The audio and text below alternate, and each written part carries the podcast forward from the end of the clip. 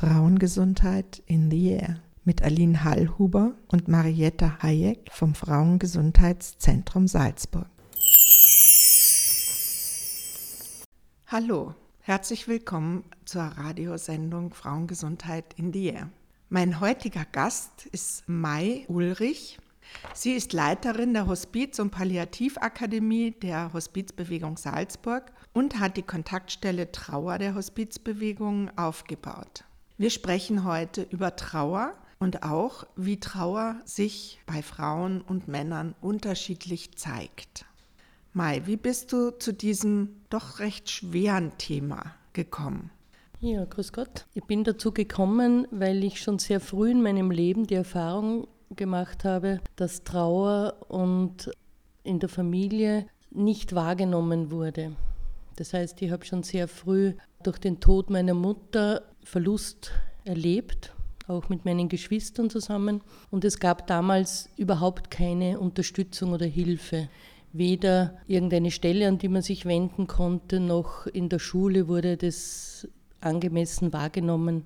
Eigentlich wurde es überhaupt nicht wahrgenommen. Das heißt, man hörte, und das ist leider heute immer noch so zum Teil, Sätze wie das wird schon wieder, ihr müsst jetzt stark sein. Und das war damals keine Hilfe, dieses bis heute nicht. Und das war sicher mit ein Grund, warum ich mich diesem Thema Sterben, Tod, Trauer im persönlichen, in der persönlichen Auseinandersetzung nähern wollte.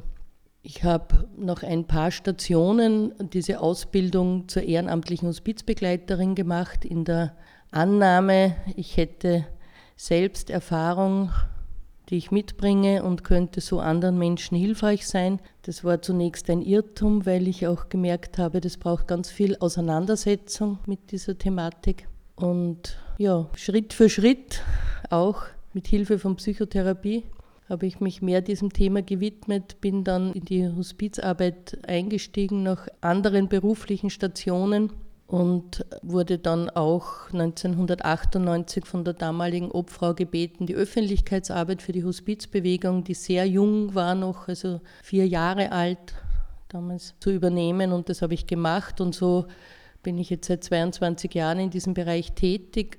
Trauer war von Anfang an natürlich in der Begleitung sterbender Menschen ein Thema, weil diese Menschen erleben Trauer durch das Abschied nehmen müssen von allem, was ihnen vertraut ist. Und die Angehörigen haben natürlich auch den Abschied vor sich und nach dem Tod ihres lieben Menschen hinter sich. Und da geht es auch darum, sie dann nicht alleine zu lassen, sondern sie weiter zu begleiten. Und das war so der Weg, auch warum es mir ein großes Anliegen war, diese Kontaktstelle Trauer zu gründen oder aufzubauen, wohin sich alle Menschen wenden können, die von einem schweren Verlust betroffen sind. Wie muss man sich das vorstellen? Wie kann man trauernde Menschen begleiten? Also wie macht ihr das in der Trauerbegleitung? Und worin unterscheidet sich das zum Beispiel von normaler therapeutischer Unterstützung? Das Thema Begleiten ist ein ganz ein wesentliches in der Hospizarbeit sei es in der Sterbebegleitung oder in der Trauerbegleitung. Begleiten heißt nicht führen, nicht therapieren, nicht belehren, nicht beraten, sondern begleiten. Das heißt, der Mensch, der betroffen ist von schwerer Krankheit oder eben nach einem Verlust in einer absoluten Ausnahme- und Krisensituation, geht seinen Weg in, in seiner ihrer ganz individuellen Weise und hier Beistand zu leisten, diesen Weg mitzugehen, durch Zuhören, durch Gespräche, durch Entlastungsgespräche, durch gemeinsame Besuche am Friedhof, durch Angebote von Trauergruppen, wo Menschen andere Betroffene treffen und mit ihnen in den Austausch kommen, was absolut hilfreich ist, weil die noch so gut ausgebildete Trauerbegleiterin ist nicht in dieser Situation, in der die Betroffene gerade ist. Aber da einen Rahmen zu bieten, Struktur zu bieten, einen Raum zu öffnen, wo diese Fragen, Gedanken, Gefühle, die sich in der Zeit der Trauer auftun für den Menschen, wo die Platz haben, ausgesprochen werden können und auch ein Stück weit auf andere Weise in den Ausdruck gebracht werden können, das hat sich als sehr hilfreich erwiesen. Es gibt ja so Vorstellungen auch in der Gesellschaft, wie Trauer auszusehen hat, wie lange sie zu dauern hat, wann sie wieder aufhören soll. Und ja, was ist so deine Erfahrung da? womit kann man da ja auch unterstützend sein? Ja, diese Vorstellungen sind sehr bedauerlich. Sie sind aber auch sozusagen ein Hilfsmittel der Gesellschaft, sich Trauer ein Stück weit vom Leib zu halten.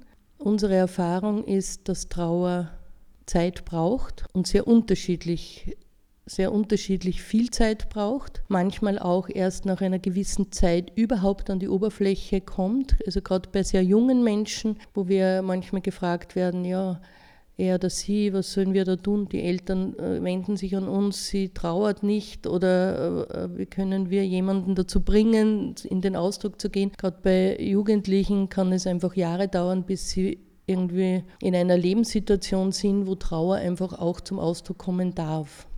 Das heißt, Trauer ist ein sehr individueller Prozess, hängt von ganz vielen Komponenten ab, was Menschen einfach auch für Modelle mitgebracht haben als Kinder, ob sie Trauer ausleben durften, ob ihnen gesagt wurde, das ist ja nicht schlimm, hör auf zum Weinen, oder ob sie auch die Eltern erlebt haben, die trauernd waren und auch erlebt haben, dass sich die Eltern gut um sich selbst gekümmert haben und die Kinder einfach mitgenommen haben, ein Stück weit auf diesem Trauerweg. Also Trauer ist so individuell, dass wir einfach da gar keine Vorgabe geben möchten. Es ist ein, wenn ein Kind verstorben ist, kann das ein Leben lang eine Wunde bleiben, die nicht heilt, die vernarbt, wo Menschen dennoch ein gutes Leben haben können. Auch sehr oft mit zusätzlicher psychotherapeutischer Unterstützung. Das heißt, das eine schließt das andere nicht aus. Es gibt ganz viele Menschen, gerade die in die Trauergruppe kommen, Eltern, die zum Beispiel ein kleines Kind verloren haben, die in psychotherapeutischer Betreuung sind und zugleich auch die Gruppe wahrnehmen als Unterstützung von Betroffenen zu anderen Betroffenen. Eine ganz wesentliche Frage vieler Trauernde, die in die Beratung kommen, ist, ist das normal? Ist es normal, wie es mir geht? Was ich fühle, meine körperlichen Erscheinungen, dass ich total erschöpft bin, dass ich manchmal das Gefühl habe, ich rieche doch das Parfum meiner Frau und sie ist aber nicht mehr da, dass ich die Dinge des Verstorbenen nach drei Jahren immer noch nicht weggeräumt habe oder dass ich die Bilder drei Tage nach seinem Versterben abgehängt habe, weil ich es nicht aushalten konnte, sie anzusehen. Es gibt so viele unterschiedliche Umgangsformen und es ist so schade, wenn die Gesellschaft sozusagen da ein Maß vorgibt, weil Trauernde äh, viel Kraft brauchen, um den eigenen Weg für sich zu finden und äh, sich das zuzugestehen, dass auch ein täglicher Besuch des Friedhofs genauso normal ist wie das, dass ich zum Beispiel nur Allerheiligen am Friedhof gehe, weil der Ort meines Trauerns ein anderer ist. Wir sind ja alle etwas überfordert, wenn Freunde, Angehörige trauern. Also meine Erfahrung ist mit dem Sterben meiner Eltern, dass ich da deutlich näher an den anderen Trauernden war. Und je länger das her ist, umso weiter und unsicherer werde ich auch wieder. Ne? Also sozusagen, wenn etwas nah an mir dran ist und ich auch erlebt habe, was mir gut tut, was mir hilft, was ich nicht wollte, das gibt mir eine Kompetenz. Und ich merke, diese Kompetenz geht mit der Zeit, je länger der Tod her ist oder die Tode, je länger die Zeit her ist, umso eher werde ich wieder unsicher und weiß nicht genau, was ist eigentlich ein angemessenes eigenes Verhalten. Könntest du uns da vielleicht ein paar Hinweise geben, wie wir auch als nicht professionelle Trauerbegleiterinnen und Begleiter mit Menschen umgehen sollten oder was da hilfreich ist, die trauern?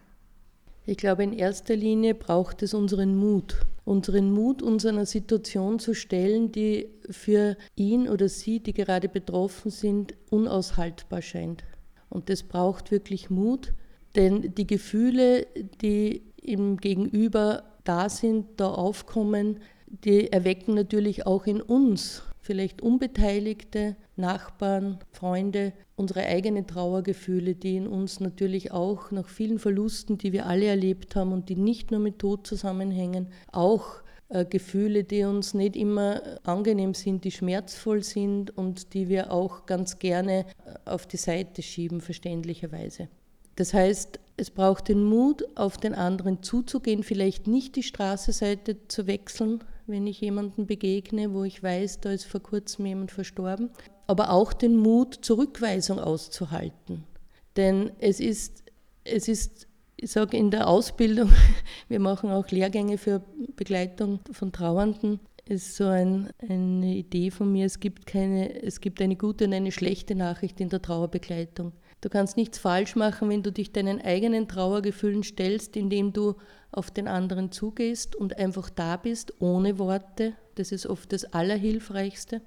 Aber du kannst auch nichts richtig machen, denn der oder die Trauernde ist in einer, in einer Ausnahmesituation, wo momentan das gilt und eine halbe Stunde später ganz was anderes ist. Vielleicht bin ich jetzt schon die dritte Person an diesem Tag, die den Trauernden anspricht und sagt, wie geht's dir? Und da kommt nur mehr ein Stöhnen und lass mich bitte bloß in Ruhe. Ich will jetzt nicht darüber reden und vielleicht ich will auch nicht mit dir darüber reden. Ich bin ja auch nicht immer die Richtige. Und es kann genauso sein, dass da ein großes Seufzen der Erleichterung kommt. Danke, dass du mich fragst. Mich hat schon so lange niemand mehr gefragt, wie es mir geht, weil in meinem Umfeld ist es für alle schon Normalität, dass mein Mann verstorben ist. Und für mich ist es immer noch, als wäre es gestern gewesen. Das heißt, dieses eigentlich absichtslose Zugehen auf einen Menschen in Betroffenheit, dieses Hineinspüren, bin ich jetzt die Richtige? Darf ich fragen? Und wenn ich frage, halte ich es aus, die Antwort zu hören? Und die kann sein, ich bin verzweifelt, ich weiß nicht, wie ich weiterleben soll. Oder eigentlich will ich jetzt gar nicht darüber reden. Also es gibt da natürlich kein, kein Rezept, aber meiner Erfahrung nach ist einfach ein mitfühlender Blick oft mehr als viele Worte und viele Stunden von Trauerbegleitung. Ich möchte da vielleicht ein Beispiel aus meiner Kindheit noch bringen. Ich bin in der dritten Klasse Gymnasium gewesen, wie meine Mutter verstorben ist und meine Schulleistungen gingen rapide zurück, was auch auf die Pubertät zurückzuführen war, aber sicher auch auf diesen absoluten Ausnahmezustand, den wir zu Hause hatten. Und in der Schule wurde das völlig ignoriert.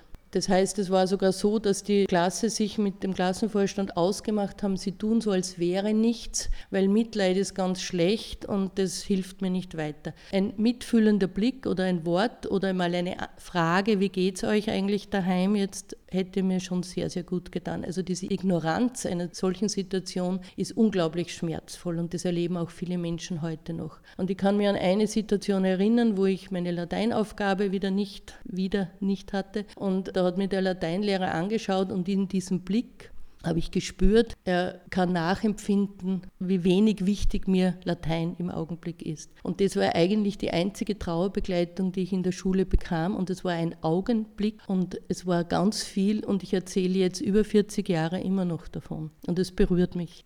Ja, es berührt mich auch sehr und berührt sozusagen alle traurigen Zeiten, die ich auch mit Abschied und Verlust erlebt habe. Und genau so geht es einfach jeder Person, die mit, auch mit Trauernden zu tun hat. Und das ist erlaubt und ich glaube, es ist besser, es kullern die Tränen, als sie werden verboten, zurückgehalten oder auch einfach so drüber weggespielt und geredet. Mai.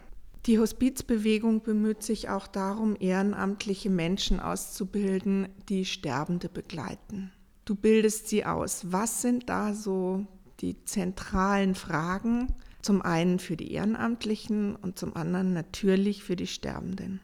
Im Lehrgang für Lebens-, Sterbe- und Trauerbegleitung, so heißt er, weil es immer ums Leben geht bis zuletzt, geht es, wie ich äh, schon gesagt habe, auch in der Trauerbegleitung um Begleiten. Das heißt, der sterbende, der schwerkranke Mensch weist den Weg und hat seine ganz persönliche Art und Weise und sein ganz persönliches Vermögen auch mit seiner Situation, mit ihrer Situation umzugehen.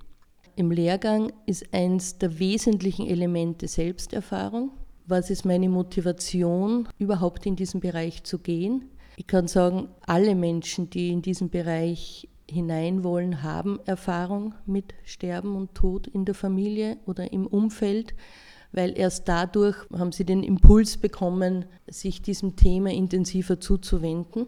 Und das ist unser ganz wesentlicher äh, Gesichtspunkt. Warum möchte jemand das machen? Und kann er oder sie in die Rolle der Begleiterin gehen? Und egal aus welchem Berufsfeld jemand kommt, Das sind ganz verschiedene Berufsfelder, unter anderem natürlich auch aus der Krankenpflege oder Medizin oder Psychotherapie sogar oder aus der Schule, aus dem pädagogischen Bereich. Kann ich zurücktreten vor dieser Rolle, die ich sonst in meinem Beruf habe und wirklich in die Begleitungsrolle gehen? Und das ist ein ganz großer Verlernprozess, würde ich sagen. Also eigentlich nennen wir so humorvoll unseren Lehrgang Verlerngang, weil wir in unserer Gesellschaft ganz stark diese Tendenz erlernt haben oder das erlernt haben, es gibt ein Problem und ich brauche eine Lösung. Und dieses Problem ist jetzt Krankheit, dieses Problem ist Verlust, dieses Problem ist, da trauert jemand. Und ganz viele Menschen, die zu uns kommen und sagen, ich möchte helfen, haben einmal zunächst das Anliegen, es soll dem anderen besser gehen. Wenn ich jetzt aber eine Situation habe, wo ich jemanden begleite, der sein Leben in absehbarer Zeit zu Ende gehen erlebt und Angehörige zurücklässt, alles zurücklässt, was ihm oder ihr vertraut ist, dann gibt es nichts, was ich da dazustellen kann oder dem entgegensetzen kann, vor allem um das gut zu machen.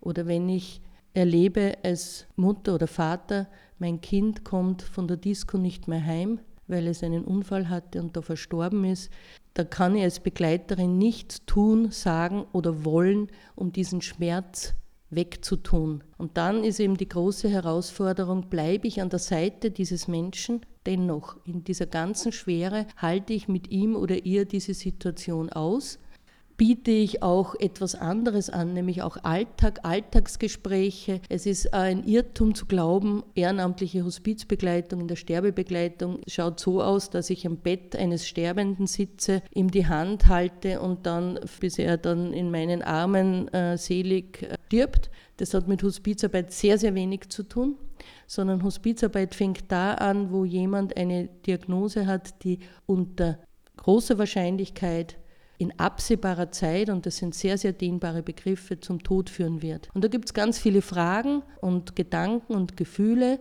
der Betroffenen, aber es gibt auch Humor, es gibt Alltagsgespräche, es gibt einfach diese Normalität, die unbedingt auch gewünscht ist von Betroffenen und die bringen Ehrenamtliche ein. Sie schenken Zeit und mit dieser Zeit kann er oder sie, die betroffen sind, machen, was sie möchten. Wie ist es, wenn Sterbende das Faktum, dass ihr Leben jetzt in absehbarer Zeit, wie du es genannt hast, zu Ende gehen wird, das total ignorieren? Wie kann man damit am besten umgehen, wenn es auch sehr offensichtlich ist? Weil das ja oft auch für die Angehörigen sehr schwierig ist, dass es nicht Thema sein darf. Ne? Ja, das gibt es natürlich, aber an dieser Stelle möchte ich sagen, es gibt auch sehr oft den umgekehrten Fall und gerade in den Trauergruppen erlebe ich das häufig umgekehrt, dass Frauen, Männer, es sind hauptsächlich Frauen, die diese Gruppen besuchen, sagen, ich konnte es bis zum Schluss nicht wahrhaben, dass mein Mann, meine Mutter, mein Vater versterben wird. Obwohl es offensichtlich war und die Ärzte es vielleicht auch gesagt haben, aber es war für mich einfach nicht Realität. Und ich habe dann gemerkt, mein Mann hat sich zurückgezogen, also ich spreche jetzt von einigen Beispielen, die ich kenne. Äh, mein Mann hat sich total zurückgezogen, hat nicht immer viel gesprochen und und ich konnte es einfach nicht sehen, dass er sich eigentlich schon auf den Weg gemacht hat. Das ist die eine Seite. Die andere Seite ist auch dieses nicht wahrhaben wollen. Das ist aus unserer Sicht völlig legitim, dass ein Mensch auch sein Leben so beendet. Und was in einem Menschen vorgeht, das wissen wir alle nicht. Das, was er äußert, das, was er oder sie sagt, das ist das eine. Was im, im Inneren an Prozess abläuft, das können wir von außen ganz, ganz wenig sehen. Und es gibt Menschen, die ganz ihren Tod wie verleugnen und dann ganz in Frieden sterben. Und es gibt Menschen, die sich intensiv damit auseinandersetzen und dennoch eine durchaus herausfordernden, herausfordernde Zeit am Ende ihres Lebens haben. Das ist das Geheimnis, das wir auch, glaube ich, nicht ergründen können. Umso wichtiger ist es wirklich, in der Begleitsituation mit dem Sterbenden, mit dem Trauernden zu bleiben und ihm oder ihr die Führung zu überlassen. Die Trauerarbeit, sowohl aktiv als auch passiv, wird sichtbarer bei Frauen, bei Männern eher nicht. Was glaubst du, Mai, ist für Männer hilfreich und was müssen auch Frauen wissen, wie Männer trauern? Es ist natürlich schwierig, es so generell zu sagen, weil wir auch sehr unterschiedliche Erfahrungen haben und jeder Mensch ohnehin sehr unterschiedlich trauert. Die Tendenz ist sicher die, wie auch jenseits der Trauer, dass Frauen sehr oft mehr Bedürfnis nach Austausch und nach Ausdruck haben mit jemandem zu sprechen, nach einer Zeit, wo es zuerst vielleicht bei allen oder bei vielen Menschen einmal eine Zeit des Rückzugs gibt und das sich selbst sozusagen wieder orientieren innerlich und dann aber ein großes Bedürfnis ist nach Gespräch. Und bei Männern die einfach anders sozialisiert sind zum Großteil und ihre Gefühle weniger ausformulieren und auch dieses Bedürfnis vielleicht weniger haben. Ich kann mich erinnern, ich habe meine Frau begleitet, deren Tochter ist mit 30 Jahren bei einem Verkehrsunfall ums Leben gekommen und sie hat gesagt, das Schlimmste für mich ist, dass mein Mann über unsere Tochter nicht mehr spricht. Und ich versuche jeden Tag mit ihm ins Gespräch zu kommen. Schon in der Früh beim Frühstück stelle ich ihm das Foto unserer Tochter hin und er zieht sich immer mehr zurück. Und das ist natürlich etwas, was wir sehr oft beobachten dieser Druck, den Männer dann auch manchmal haben, ich muss doch so trauern, ich muss das so zeigen, dass meine Frau versteht oder meine Partnerin versteht, dass ich auch trauere, das macht die Kluft oft noch größer zwischen zwei Menschen. Diese Individualität und dieses Verschiedene von Mann und Frau, das zu überbrücken gelingt schon auch, wie wir erleben, indem einfach ein Raum gegeben ist, wo beide einmal darüber sprechen können, was für sie ganz persönlich in der Trauer wichtig ist und dass das kein Ausdruck von Liebe oder Nichtliebe ist, wenn ich viel oder wenig spreche darüber. Mai, wohin können sich bitte Trauernde wenden, um Unterstützung zu bekommen? Die Kontaktstelle Trauer der Hospizbewegung Salzburg ist in Salzburg-Morz angesiedelt. Man kann anrufen unter der Telefonnummer 0662 82 23 10 19 und kann sich mit allen Fragen rund um das Thema Trauer, ob es um Trauerbegleitung für sich selbst oder um Fragen im Umgang mit Trauernden geht, an diese Stelle wenden. Und wir können im ganzen Bundesland Salzburg Einzeltrauerbegleitung anbieten und in der Stadt verschiedene Trauergruppen. Ja, Mai Ulrich von der Hospizbewegung und Leiterin der Hospiz- und Palliativakademie und sie hat die Kontaktstelle Trauer der Hospizbewegung aufgebaut, wo eben auch Trauergruppen koordiniert und organisiert werden. Mai, ich danke dir sehr herzlich. Es ist ein wichtiges Thema und nachdem uns der Herbst schon langsam um die Ohren fliegt und äh, alle Heiligen und aller Seelen in absehbarer Zeit ist, finde ich es ganz wichtig, einfach sowohl die Trauer der anderen als auch die eigenen Tränen zu sehen. Danke dir. Danke für die Einladung. Das war die Sendung Frauengesundheit in the Air mit Aline Hallhuber und Marietta Hayek vom Frauengesundheitszentrum Salzburg.